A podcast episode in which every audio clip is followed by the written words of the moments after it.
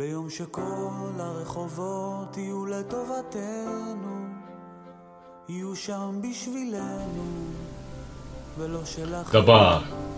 Das hebräische Wort Dabar kann vielfältig übersetzt werden mit Sache, Begebenheit, Meinung oder auch einfach Wort. Dabar ist ein Podcast von und mit Dr. Martin Steinbereitner.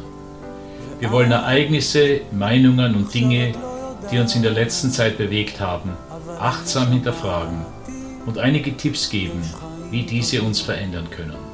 Viel Vergnügen.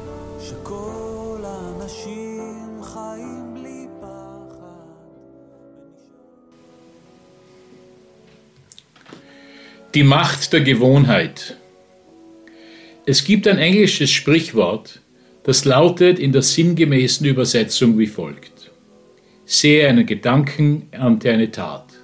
Sehe eine Tat, ernte eine Gewohnheit. Sehe eine Gewohnheit, ernte eine Persönlichkeit. Zitat Ende. Es stellt also darauf ab, wie sehr Gewohnheiten prägen, wer wir sind und wer wir werden. Die Soziologen Norbert Elias und Pierre Bourdieu haben das ähnlich, wenn auch viel akademischer formuliert. Jeder Mensch hat einen gewissen Lebensstil, eine eigene Sprache, eine bestimmte Kleidung und einen individuellen Geschmack. Und diese bilden zusammen den Habitus, wie sie das nennen, oder die Persönlichkeitsstruktur. Und da sie Soziologen sind, versuchen sie auch zu erklären, wie es zu diesem Habitus kommt.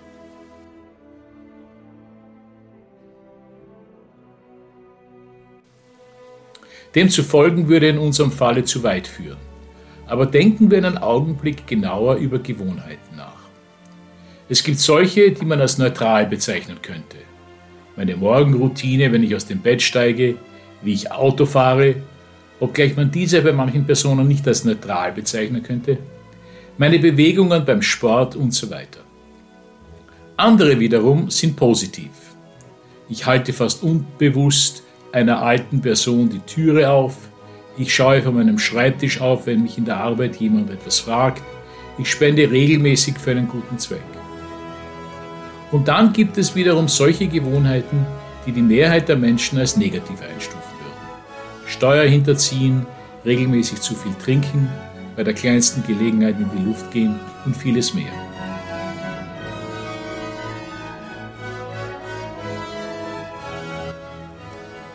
Woher kommen nun diese Gewohnheiten? Wie das oben genannte Sprichwort ausdrückt, entsteht eine Gewohnheit, wenn wir eine gewisse Tat oft genug wiederholen, dass wir sozusagen, wie amerikanische Sportler es nennen, Muscle Memory entwickeln. Manchmal wird uns dies regelrecht antrainiert, denn das ist einer der wesentlichen Zwecke von Erziehung. Schreiben lernen, Sitzfleisch entwickeln, ein Instrument spielen. Auch im Sport gibt es einen Trainer, der uns gewisse Bewegungen so lange machen lässt, bis diese im Unterbewusstsein sitzen. Und manche Personen sind auch diszipliniert genug, sich selbst gewisse Gewohnheiten anzutrainieren.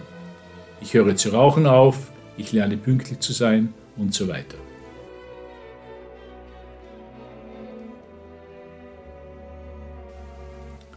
Manche unserer Gewohnheiten eignen wir uns aber an, ohne dies zu merken. Wenn wir etwa oft genug die Fragen unserer Kinder ignorieren, weil wir die Zeitung lesen wollen, werden wir bald ihre fragende Stimme nicht mehr wahrnehmen. Und unser soziales Umfeld spielt eine enorme Rolle bei der Formung unseres Habitus. Zum Beispiel gibt es kulturelle Normen, die wir nur unter großer Kritik ignorieren dürfen. Wenn man im Libanon den Nachbarn nicht grüßt, ist Feuer am Dach. Wenn man jemanden zum ersten Mal trifft, stellt man sich vor. Viele Höflichkeitsformen sind solche Gewohnheiten. Aber dann gibt es solche, die wir uns quasi durch Osmose zu eigen machen. Wenn wir uns mit reichen Freunden umgeben, ist fast sicher anzunehmen, dass sich unser Verkaufsverhalten ändert. Wenn in unserem Büro das Tratschen über Vorgesetzte unter Anführungszeichen normal ist, werden wir uns nur schwer eines ähnlichen Verhaltens entziehen können. Wenn alle Kollegen Überstunden machen und nicht in der Lage sind, ihrer Arbeit Grenzen zu setzen, können wir leicht in ähnliches Verhalten schlittern. Und seit wir ein Smartphone besitzen, berühren wir dieses im Durchschnitt 2600 Mal am Tag, oft ohne es zu merken.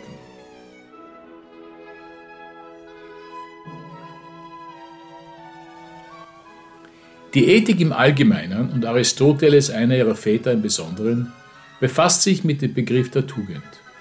Damit meint er, dass ein Mensch das Gute kennt, wie immer wir dieses definieren, und auch in jeder Situation tut.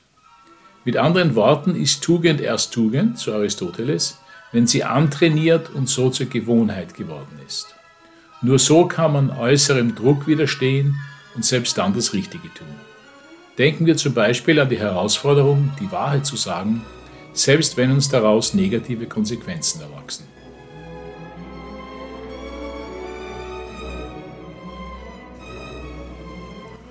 Ohne uns zu tief in griechische Philosophie zu stürzen, scheint es also notwendig zu sein, so wir tugendhaft leben wollen, dass wir uns fragen, welche Gewohnheiten dienlich sind und welche schädlich. Um diesmal Plato zu zitieren. Das ungeprüfte Leben ist nicht lebenswert. Zitat Ende. Doch, wie wir oben gesehen haben, genügt es für Tugend nicht, das Richtige zu kennen, sondern dies auch regelmäßig zu tun. Um dies zu erreichen, setzen sich viele Menschen so etwas wie eine Regel. Der ungemein populäre kanadische Psychologe Jordan Peterson hat einen Bestseller mit dem Titel The 12 Rules of Life geschrieben. Doch diese Tradition ist viel älter. Schon Mönche in der Antike lernten, dass es einfacher ist, tugendhaft zu leben, wenn man eine Regel hat, die uns lehrt, das Richtige regelmäßig zu tun. Ein paar Beispiele dazu. Anstatt jeden Tag zu überlegen, ob und wann ich beten soll, gibt die Regel gewisse Zeiten vor, wenn alle beten. Um eine gewisse Sammlung zu erreichen, schreibt die Regel Tageszeiten vor, an denen nicht gesprochen wird. Und Mönche, auch ich selbst, können bestätigen, dass diese Verhaltensweisen bald zur Gewohnheit werden, sodass ich zum Beispiel gar keine Glocke mehr brauche, um morgens um 6 Uhr zu beten.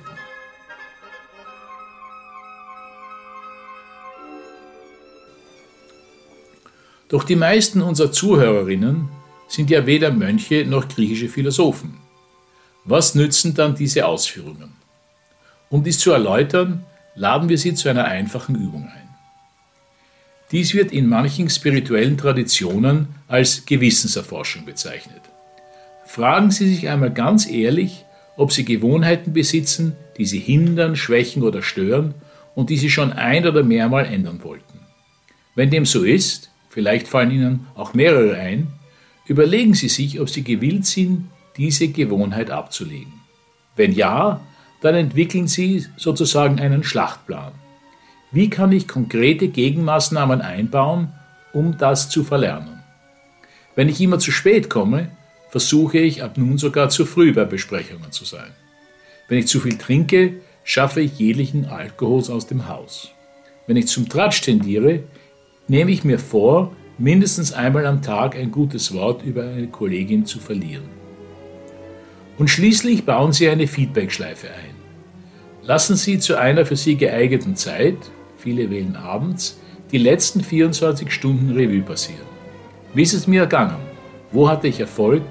Warum gelang es mir heute nicht?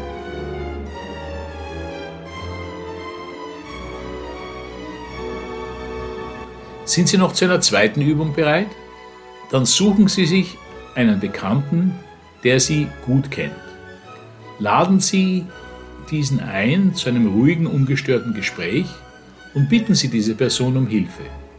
Erklären Sie ein wenig Ihre unter Anführungszeichen Hausaufgabe und fragen Sie dann, ob Ihr Bekannter Ihnen eine Gewohnheit an Ihnen nennen kann, äh, die Sie besonders störend findet. Dass Sie immer zu kurz angebunden sind, dass sie geizig wirken, dass sie immer auf ihr Handy schauen, während ihr Bekannter ihnen etwas erzählt. Überlegen Sie sich, ob Sie diese schlechte Gewohnheit ablegen wollen. Wenn ja, dann bitten Sie diesen Bekannten um Hilfe. Er soll Ihnen zum gegebenen Augenblick Feedback geben, nachdem Sie für einige Zeit Ihre Strategie gefahren sind. Wo machten Sie Fortschritte? Wo ist noch Verbesserungsbedarf? Und wie würde er Ihnen raten, dies zu erreichen? So könnte es sogar gelingen, dass Sie nicht nur eine schlechte Gewohnheit ablegen, sondern mit Ihren Bekannten in tiefgehende Gespräche verwickelt werden. Also gutes Gelingen.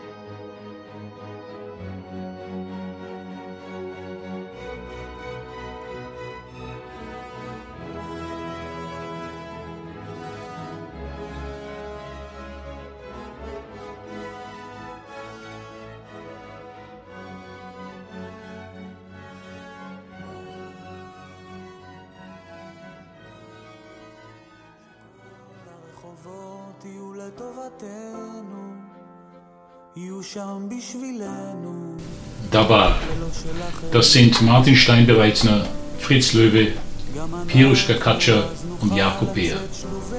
Wenn Ihnen diese Episode gefallen hat, dann abonnieren Sie dabei auf iTunes, Spotify oder woher Sie sonst immer Ihre Podcasts beziehen und empfehlen Sie uns weiter. Für Fragen, Anregungen und Feedback sind wir dankbar. Finden Sie uns einfach auf Facebook unter Einstein Podcasts. Bis zum nächsten Mal.